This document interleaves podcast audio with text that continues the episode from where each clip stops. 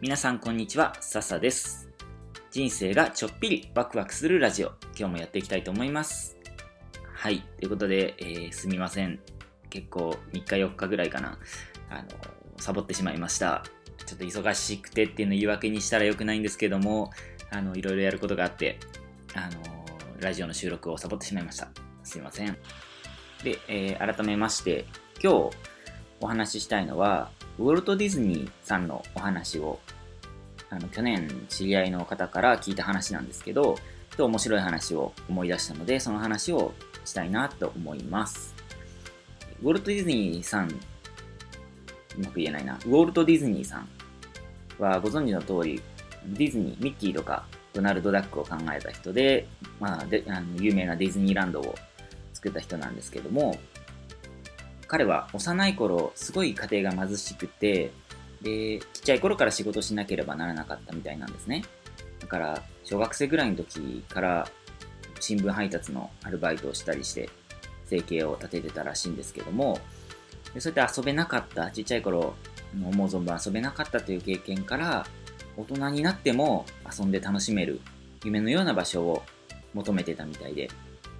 で、それで最終的に完成したのがディズニーランドだったっていう話なんですね。で、ディズニーさんの有名な言葉で、人間に想像力がある限り、この遊園地は完成しないという言葉があるみたいです。これ、すごいかっこいい言葉ですよね。だからこそ、ディズニーランドってどんどんどんどん毎年進化し続けて、で、お客さんもどんどん増えてるわけじゃないですか。いや、ほんとかっこいいなって思って、今日共有したいなって思いました。で、きっとディズニーさん本人もむちゃくちゃワクワクしながら仕事をしていたんだろうなっていうのが想像できるんですね。で、おそらく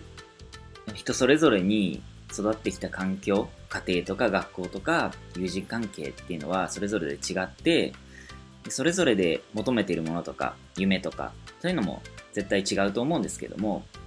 でも、どんな人でもワクワクしながら夢を追って頑張ってる姿ってすごいかっこいいなって思うんですよね。僕、昔からそういう人がすごい大好きで、で好きになった人もそういう夢を追いかけてるような人で、ワクワクしながら生きてるような人で、で、自分もそんな人間になりたいなって常に思ってます。そんな仕事の仕方ができたら最高ですよね。僕、パプアニューギニアで、えーと、パプアニューギニアでじゃない、パプアニューギニアに移住してスタディツアーするっていうのが将来の夢なんですけども、いつかそうやってパプアに高校生だとか大学生だとか若者とか僕が将来まおじさんになった時に同世代のおじさんおばさんになったような仲間たちとかそういうそういう人たちを呼んで勉強会とか夢を語り合う会みたいなのができたらいいなって思うんですよね。想像しただけでこれもワクワクしてきました。いや、そんなディズニーランドじゃないですけど、まあ、僕なりのディズニーランドみたいな、そんなワクワクする場作りを将来、うん自分だけじゃなくて、たくさんの仲間たちと、もちろん奥さんも含めてね、家族も含めてですけど、たくさんの人たちと一緒に作っていけたら、成し遂げられたらいいなって今思っています。はい。なんか、あの、取り留めもない話ですけど、あの最近思い出して考えたことでした。